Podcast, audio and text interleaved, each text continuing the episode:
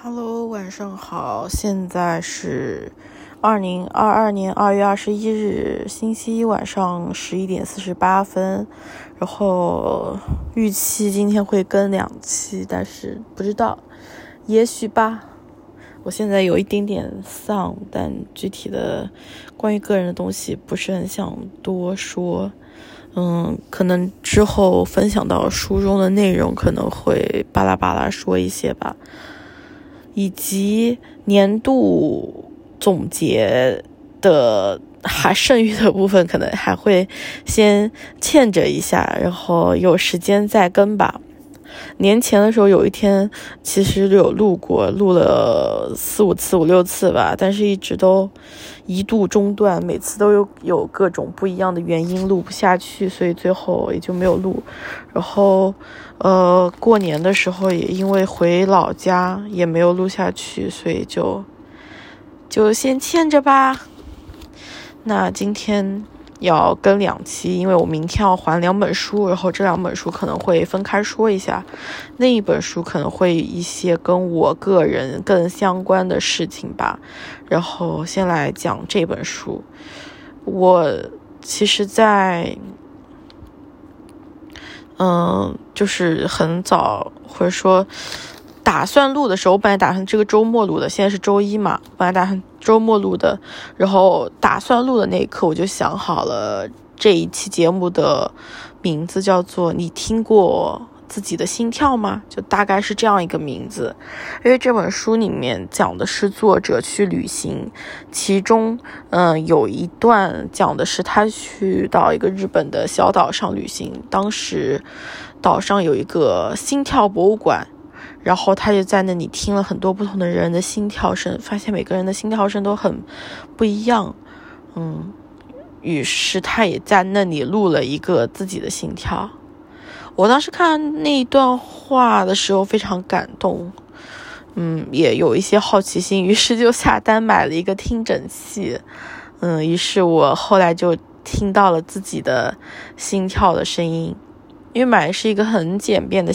听诊器嘛，还要自己去组装啊啥的，所以我本来没有抱很大的希望，但是莫名的它的效果还蛮好，嗯，就能听到自己胸腔里面，在一个遥远的远方传来那种咚咚咚咚咚咚咚咚的声音，就非常奇妙，又有一些感动，就是啊，生命，生命是多么的神奇。生命本身就是多么珍贵的礼物啊！好的，那今天来分享的这本书叫《纵深入山海》。在还没有读到它之前，或者没有看它的简介之前，我我刚第一次看到这本书，就单看它的标题就非常受吸引，因为“纵深入山海”就有一种。肆意和自由的感觉，加上它的封面也是有山有有绿色的山和蓝色的海嘛，然后是手写的那种字体，就更加深了这种感觉。然后这本书呢也分为了两个部分，前半部分是寻海，后半部分是行山，后后记是旅行运很好这件事情。寻海呢，我感觉他一直在讲。日本的南部的一些小岛，行山呢反而回到了，嗯，我们更常见的一些日本的地方，比如说奈良、北海道、富士山。嗯，那我们具体就来看一看这本书当中我做记号的部分吧。总体来说，就是真的有很多很小的感动的地方。开头的一个小节是镰仓第一第嗯，可以说第一章吧，或者说第一个部分，第一个篇章。镰仓永远是夏天，人们永远在恋爱。嗯，最开始读的时候感觉种种草了很多日剧，因为里面就会讲讲到作者去这个地方是。为了什么？或者说他会有一种去朝圣，以及突然发现这个地方是哪个剧集里的某个场景，所以就有一些小小的标记，比如说他去一个露台，哎，应该是前面哦。然后有他先去一个餐厅，Say Songs。然后这是一部有喜欢的人日剧的里面的一个取景的地方。然后在一个露台上，然后就看到了另外一部日剧叫《倒数第二次恋爱》。然后这个名字很很有意思啊，让我想起了最后一次离呃最完美的离婚。虽然我没有看完，我现在也不记得他讲了什么，所以可能我之后会再去找一下他来看。嗯，然后这里还提到一个镰仓中毒症候群。嗯，他说诱因多半是来自于对湘南海岸的爱，病情发作基本是在夏天，这种病无法根治。以下任何一个词汇都会令患者们病情加重：大海、夕阳、电车、青春、恋爱、水族馆、花火大会，点点点点点。嗯，然后下一个部分我。记录的是他写到写了一个人，然后这个部分我很想分享在那个豆瓣小组。我真的好爱工作啊！里面就讲店主贞子是三个孩子的妈妈，作为家庭主妇的她一直在思考自己有些什么是可以教给孩子呢？孩子的呢？同时，她心里还有一个久未熄灭的声音。在仅有一次的人生里，想多做些自己喜欢的事。这间店是他在身为妻子和母亲与实现自我价值之间找到的平衡方案。与女主角同龄，有类似的苦恼和挣扎，最后的选择也有共鸣。兴许就是这样的价值观打动了《道二》的制作人吧。嗯，好像就是这个店主他自己的经历就打动了这这个。哦，倒数第二次恋爱中间几位主角的家也是一间餐厅，就为什么会选用这个地址？前面真的说了镰仓好多不同的餐厅哦，嗯，然后还有说到镰仓五山之首的建藏寺，嗯，里面有一个回春院，一座目前。刻着“是明石海子”的和呃明明石海人的和歌，就像生活在深海中的鱼群，若不自然，便只有便只有漆黑一片。然后这跟我们之前的有一个回文或者有一个呼应啊。作者说道。作为镰仓中毒症候群的患者之一，我偶尔会想，什么才是镰仓的好日子？想起来的是那个等待海菜海菜似空位的中午，沿着铁轨随意溜达，途中发现了一家餐厅，面向铁轨的一面装着巨大的窗户。每当江之电驶过，列车仿佛就倾倒进了整个房间。我坐在门口的露天位上，喝着啤酒。不时驶过的电车就像是专程来与我干一杯。店员走出来和我闲聊，她是个刚从东京搬来的年轻女孩，人生理想是生活在离大海最近的地方。她对这样的镰仓感到满意，就很幸福。然后其中有一些比喻就很精巧嘛，就说，呃，就像那个列车就像在跟他干杯一样。嗯，对，刚刚如果我没有翻到这里，我可能还会想回述一下。嗯，就是在另外一个餐厅上，店主教给了作者一个新概念，因为电车每隔十二分钟会经过一班，在当地人心中，这叫做江之电时间，就和刚才那个电车每次过就像在跟他碰杯一样，就呼应上了。镰仓，镰仓，镰仓的夏天充满青春和花火。前面关于入山海海的部分，真的有很多湘南的片段。那看这本书之前，其实我没有对于湘南有什么大的印象了，因为我对日本文化其实接触的不是很多，甚至我在看这本书之前，我都没有。嗯，反应过来，或者说，我最开始对本这本书的构想，完全不是因为游记啊什么的，嗯，但这本书给我很多惊喜了。然后这有关夏日湘南的几个片段，也给了我一些很多回忆。里面也提到了一个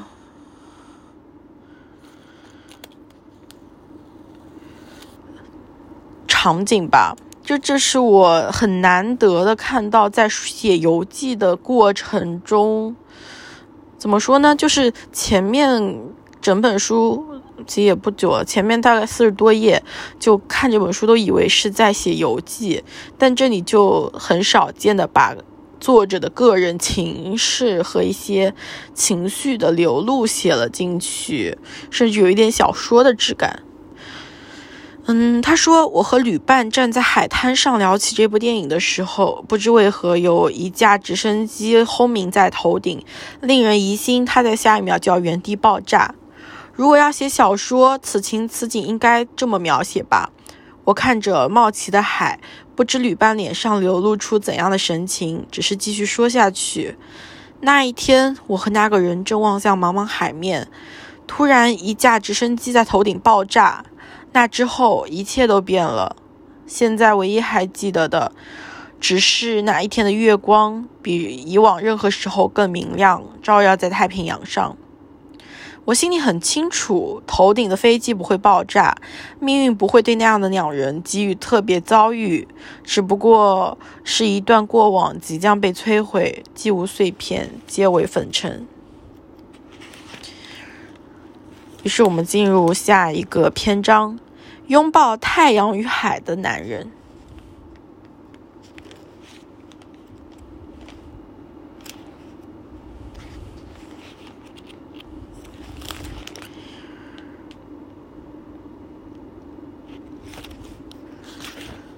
啊，这这部这这一小篇很短，然后我就把它结尾的一段话记了下来。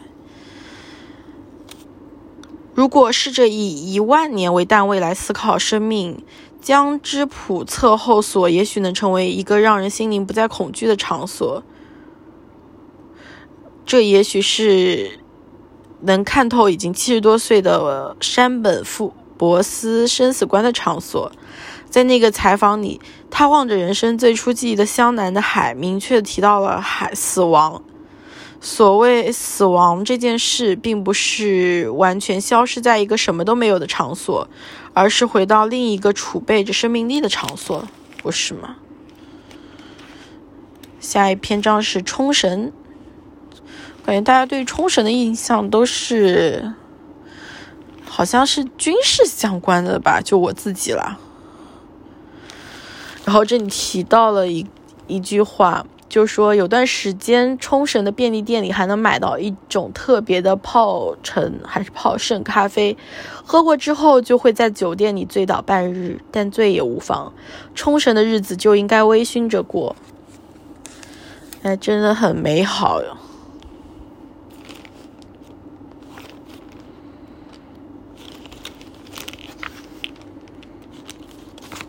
作者还写道：“我懂得那份热爱冲绳的深情，在日本，海与海之间存在着世界观的差异。热爱赖爱濑户内海的人，多半有些艺术气质；爱湘南海岸的人，多半有些青春情节；爱冲绳的人，多半热烈而自由，是真的渴望群星和大海。在这些群星和大海相遇的岛上，我特别想看日出日落。”想看漫天星辰闪耀在海面上，想看住在这里的人们四季经过了怎样的生活。从前我以为人生就是走向海，到了冲绳之后才知道人生是不断的走向海。这个宇宙上只要有冲绳在，我就永远能实现夏天和大海在一起的愿望。哇，这真的很美好哎。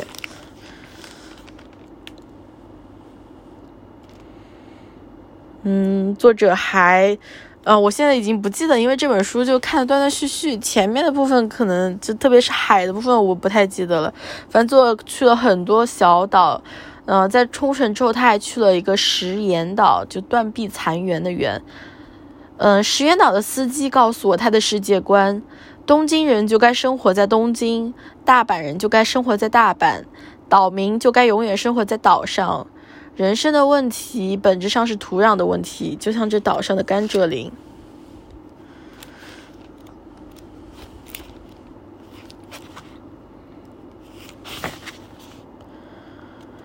于是又到了富竹日落之后，作者来到了富竹岛，入住了一个旅馆。老太太本来当时还在问他说：“晚饭几点开始好呢？”不等我回答，就自作主张的决定了六点半吧。今天的日落时间是七点二十六。吃完饭慢慢散步到七栈桥，时间刚好。高腊旅馆的晚餐时间是随着。竹富岛的日落时间变化的，日落是这个岛上的大事件。读到这里的时候，我想到了我去年年中的时候有去大理一趟，因为上海这边日落就还蛮早的。反正我记得每次冬天的时候，可能下午六点不到就日落了。那那时候又是夏天嘛，可能上海这边六点半，反正七点左右日落。但是但是在大理就真的可以到。八点半还是天亮的，然后九点甚至九点多，然后才慢慢或者说瞬间天黑吧。因为我当时在大理的时候会去逛那个，就是走到洱海旁边，随着那个栈道去走，当时真的是瞬间天就黑了，就是九点左右。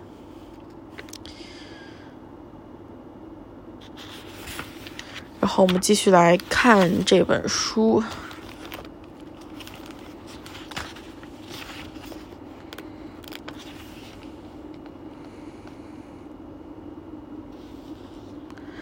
波照间之南》。嗯，在地图上看，波照间岛就是一个尽头了。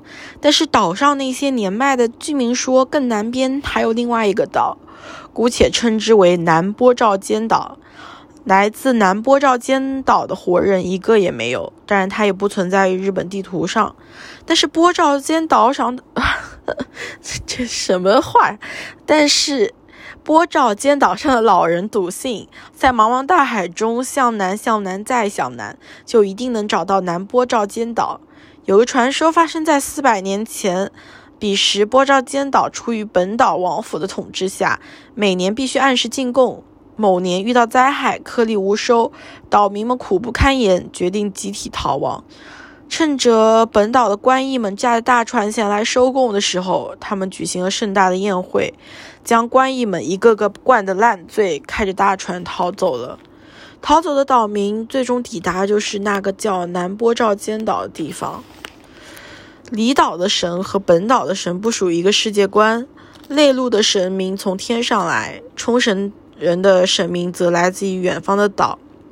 在现实中，波照间岛上乘着大船离开，最后行踪不明的诸位，也许是进行了一场宗教意义上的集体自杀仪式，死在了前往南方求助神明解救的海浪中。但留在岛上的人需要继续活下去的勇气，把希望寄托在海的彼方。南波照间岛是极乐之岛。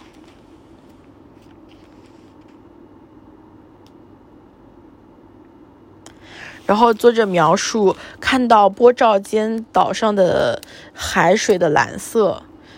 嗯，我生平第一次意识到，所谓海并不是用来让人观看的，它也会紧紧拥抱人。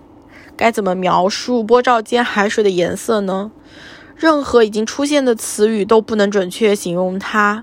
那样层次复杂的蓝绿深浅，像玻璃又像宝石一样闪耀。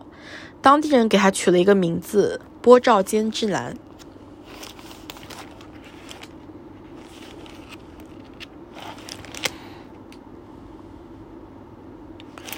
后来又描述这样一段话。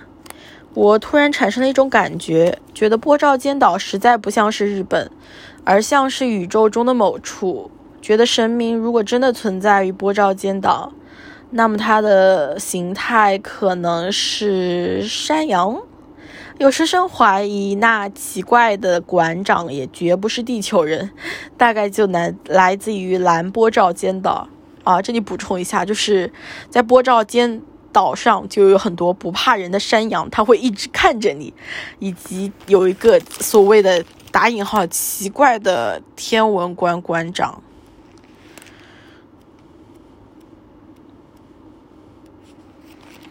到后面。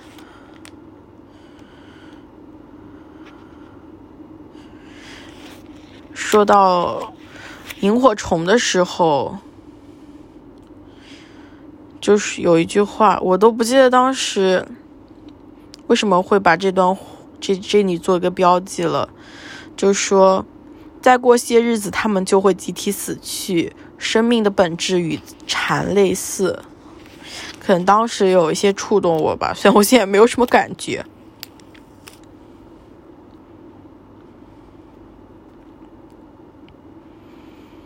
嗯，在拥有太阳的岛屿上，有这样一段话：如果先到过本岛再来离岛，就会觉得离岛的海水颜色美的真不真实。但宫宫古岛最初让我心跳漏掉半拍的，却不是大海，而是陆地。抵达时已临近傍晚，没有居酒屋可以光顾，世界还很明亮。云朵是夏日典型的形状，像一颗颗硕大的花椰菜。小径两旁植物丰茂，欣欣向荣，连空气也是有味道的，带着甘蔗的甜，有野果和野果的涩。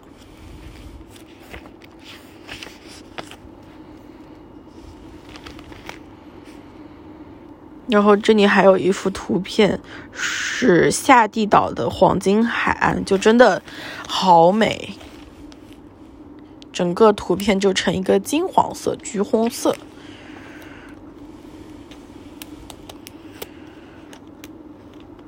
在这里，作者遇到一个人叫平良。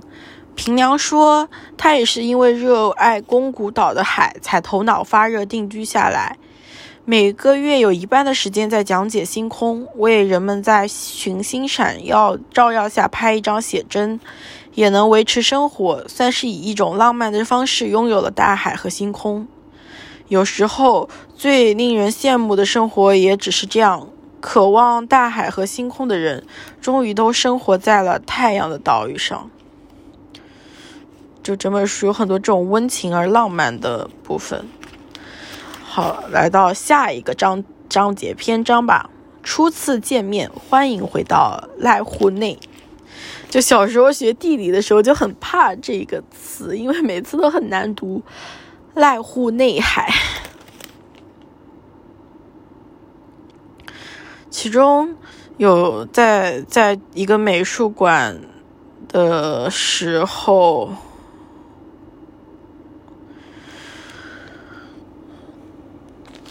我不记得，这这这里没有说清楚，可能我现在有点困，有点讲不清楚。就是作者在一个山脚下的海岸，看到远处的岩石上挂着一个奇怪的画框，就大家猜了很久，这到底是什么？其实这是。山本博斯拍摄的一幅南太平洋海景，他的初衷是将照片置于严酷的自然环境中，加速风干和腐蚀过程。如此，经过十年，待风干的加恰到好处时，再把照片放回美术馆吧。但是令人意外的是，想象中的变化并未发生，照片似乎还是当时那样子。嗯，引号。没有发生变化这件事更加有趣。如果把这幅写真放在各种各样的地方，那你的时间是否就会停止呢？引号结束。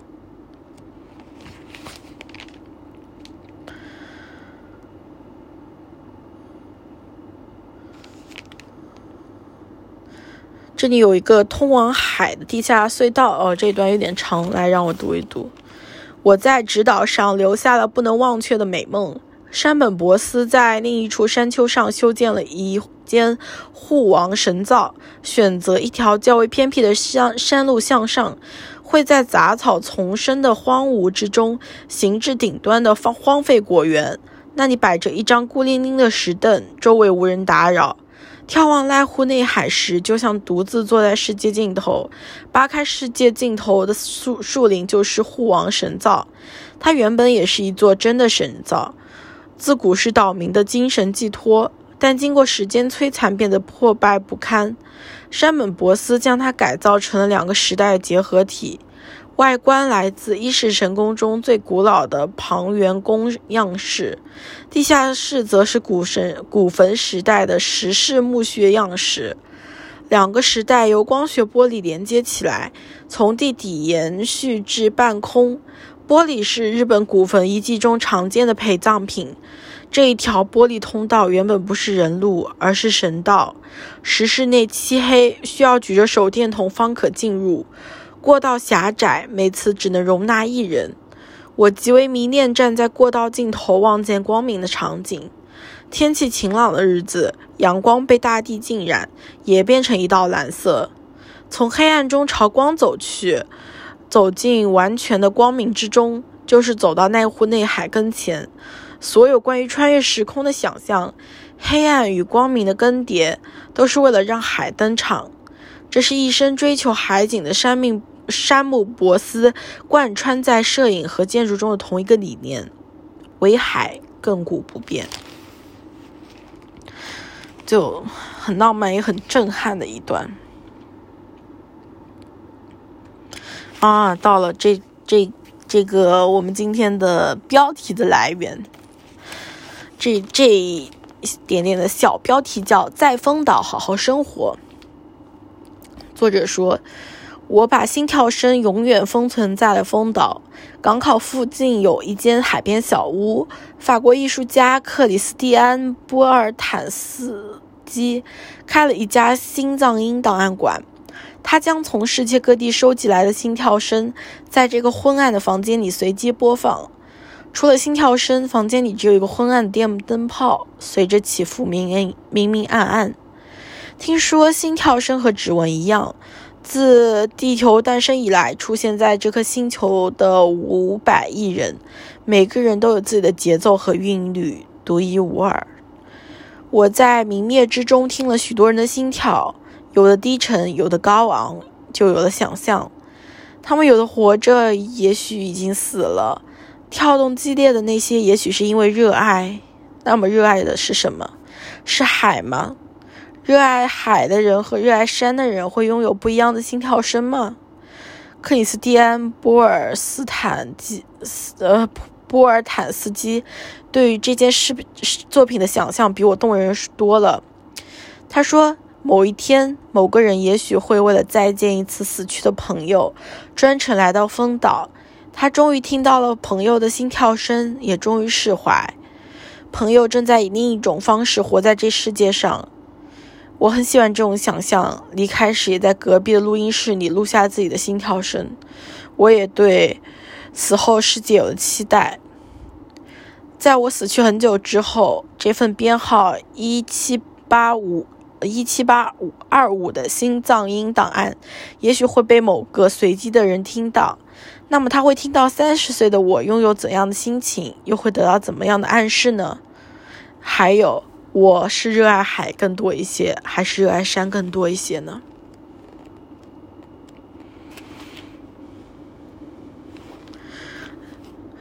人们和艺术对话是为了拼凑起残缺的自己。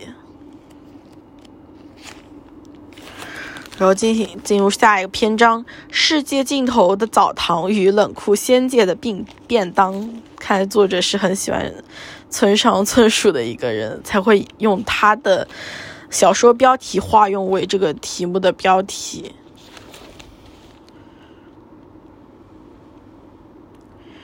这里有句话是一个藤井说的：“嗯，我一大早就跟你说过，在乌九岛，坏天气才是好天气，你要记住这个世界的规则。”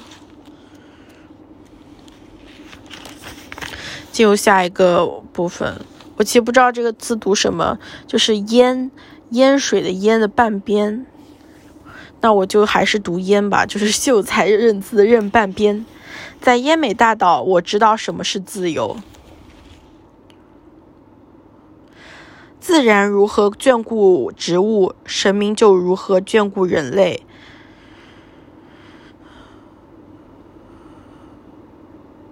因此我也想成为坚定不移的植物植物是真的不移只需要空气阳光和雨水不必有猎杀和捕获。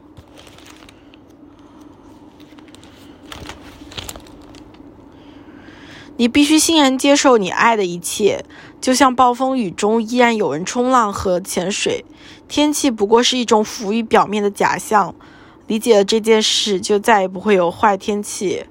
理解了这件事，我就在雨中去了海边。人们也照旧在深海浅海里收拾清晨打捞上来的海藻。看到我举起相机，一起哈哈大笑。打捞海藻的人也带着潜水装置，还有人在岸边晒起鱼竿垂钓起来。在奄美大岛的大海面前，我久治不愈的失眠终于走到了尽头。我看过岛上的植物生长，就了解了人的自由。人各有宇宙，我的容身之道大概就是永远在陌生之地醒来，在人情毫无牵挂的异乡做一个不停路过的人。相认或相识，只有转瞬即逝的时刻，与人与事与整个世界皆为馈赠。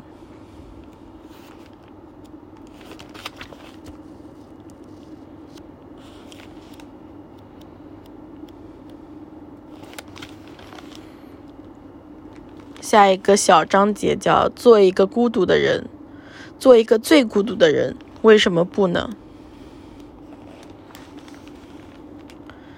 伊村诚说：“是自然万物中一定存在着某种必然性，这一份必然性之中蕴藏着生命，因此自然万物中谎言和欺骗没有藏身之地。”如果在绘画中不尊重这份自然的特性，就相等同于丧失了生命力。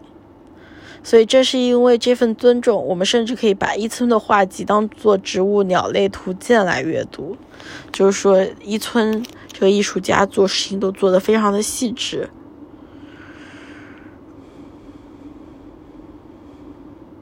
然后继续说一村，嗯。他拿着在工厂较极为低廉的工资，以一个织物商人呃织物工人的低姿态来完成余生的创作，完全不考虑画坛趋势和当下的鉴赏态度，只画自己的良心能够接受的画。在伊村的内心深处有一个坚定的信念：画画这件事，画家不身处贫乏生活就不会诞生好产品。就这个还真不一定呢，我个人觉得。好，那我们今终于进入书的下半部分，奈良。然后第一第一段描述非常美。前些年一起在京都看红叶的后辈，今年相约去奈良看芒草，开车前往增尔。曾尔曾尔吧，曾尔高原的路上，阳光和煦温暖。收音机里正在播放天气预报，多云，偶尔晴朗。我很喜欢这个表述，内心跟着默念了好几次，觉得说着也是人生。转头望向窗外，山间挂满柿子，层林尽红，长长的坡道尽头，群山扑面而来。你感觉他在向你走来吗？后背开着车问。我感觉他在拥抱我，我凝视着群山，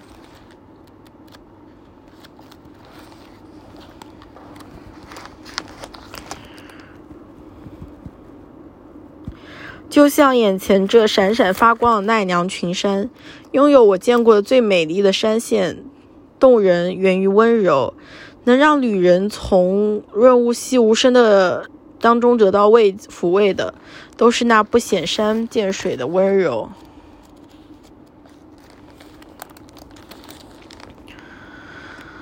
我想起日本人把旅游叫做观光，我很喜欢这个词，因为观光就是看见光。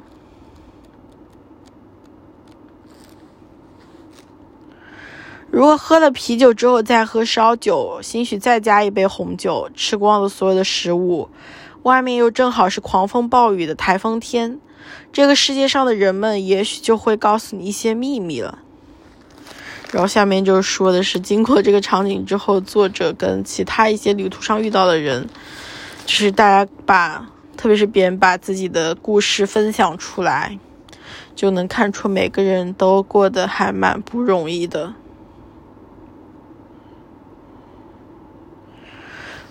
回去的路上跑出来了比以往更多的狐狸和赤鹿横穿马路，用朝仓先生的话说，他们一定是专程来说恭喜的。生活在自然温柔的地方的人，确实比较容易被他人的幸福所打动。那些他人中的大事件，也像是自己人生中见证的微小奇迹。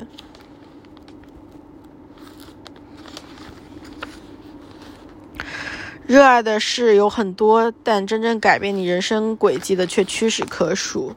而你一四年的除夕夜在富良野见到宗本聪这件事，成为我下定决心要来日本的契机。我第一次意识到，人可以，人原来可以离自己热爱的事物那么近，只要往前踏出一步，梦想就不会太远。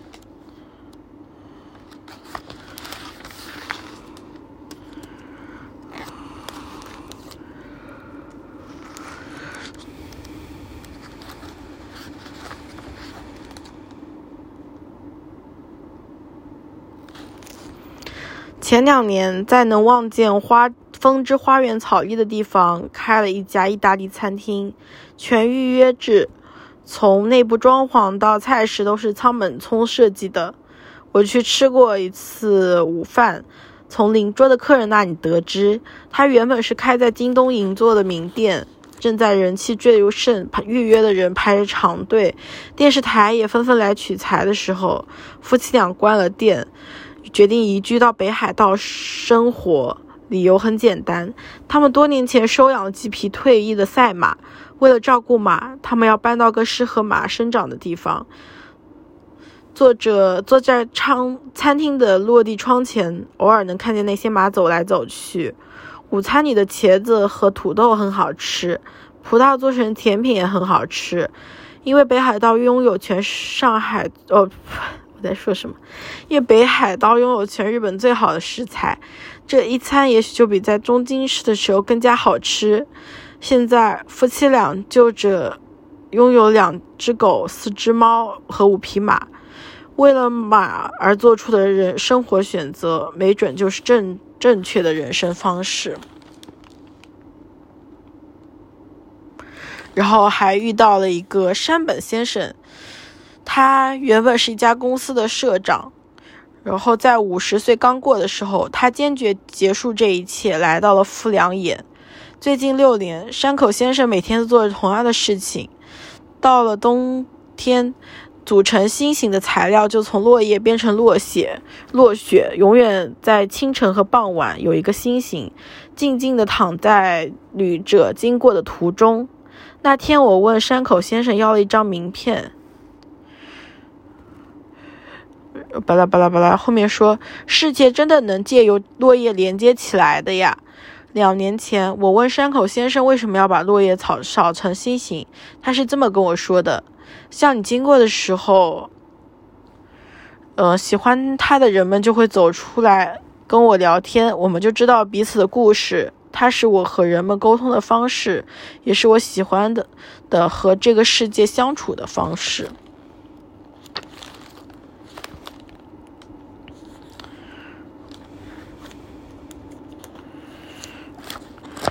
当我想要知道人生该怎么办的时候，就去听听这片森林会对我说什么，等待他安排一些微小的奇迹给我，足以支撑我度过难关。我有许多关于人生的问题需要请教老师，但是我还没有开口，老师就已经把答案写在书里了。就当我捧着那本书在森之实际里坐下，一边喝咖啡一边读着它。老师说：“看到不看到之前先跳下去，跳下去了再慢慢想，这是我的行动美学。人生不是遵循道理就能一帆风顺的，它充满了挣扎、碰撞、失败。所以说，先往下跳，然后再想。我一直过这样莽撞的人生，不是很有趣吗？”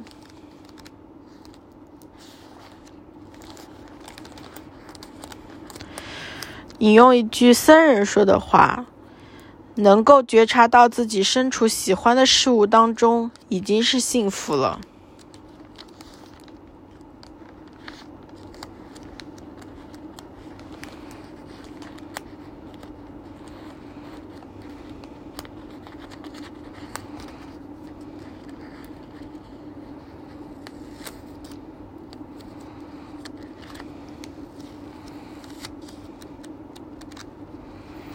我现在没有说话，是因为我在找后面的一些小标签。嗯，我在那个瞬间第一次感受到了所谓的旅情的真实存在。隔着千里万里和萍水相逢的人留下是什么约定？原本没有意义的陌生之地，就有了再次相遇的借口。沉浸在感动之中，啊，后面已经是后面部分了。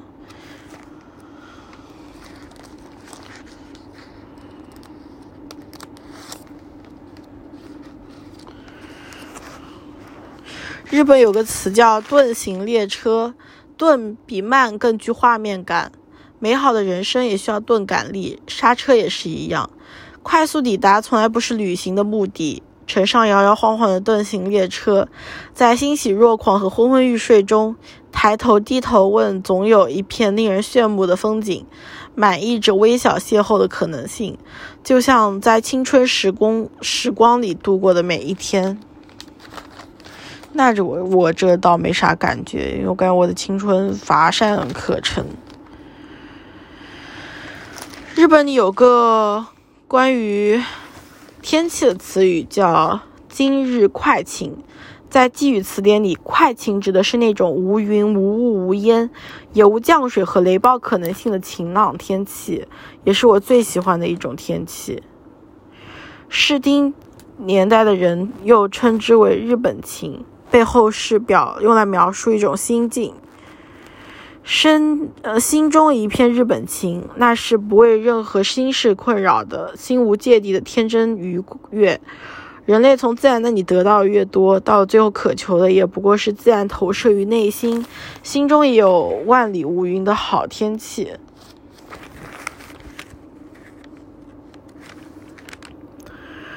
然后作者去买土特产，然后在其中看到了一幅画。上面的日语翻译过来是“来的人，带来的人都是福神”。店主热情的解释说：“是这个意思呀，我们现在遇到的人，我们即将遇到的人，我们遇到了又离开的人，这各种各样的人都是福神的化身。留下笑容也好，留下眼泪也好，都是为了让我们变得更幸福才出现的。要相信这一点啊。”啊，我现在困得不行，但是最后好像还有两个小部分，然后把它分享完，我们就结束今天给解剖另录另外一本了。嗯，出于要说自发性的踏上旅途，及我们今天所谓的精神之旅，最早似乎是基于信仰需求自然参拜，去见山，去见海，去见河流，去见瀑布，都是为了与神明相逢的旅途。泡在南方小岛的温泉里，身下是茫茫大海，月亮从头顶升起。恐怕古代的修行者在熊野遭遇的也是类似的感动，因为感动到山丘深处的静寂与深阔，感到无边大海的明亮与雄大，便从这充满对。对照感的自然中，觉察到了奇迹的存在，奇迹的觉察到了神明的力量。这样的山和海呢，一直存在，大约是日本人时至今日也没错。啊，我感觉我刚刚都困读错了啊！这样的山和海呢，一直存在，大约是日本人时至今日也深信神明宿于草木之中。好，这就是今天分享的纵深入山海，希望大家也能去听到自己的心跳声，然后对神明充满敬畏，以及反正一切发展都蒸蒸日上。好，那今天晚安。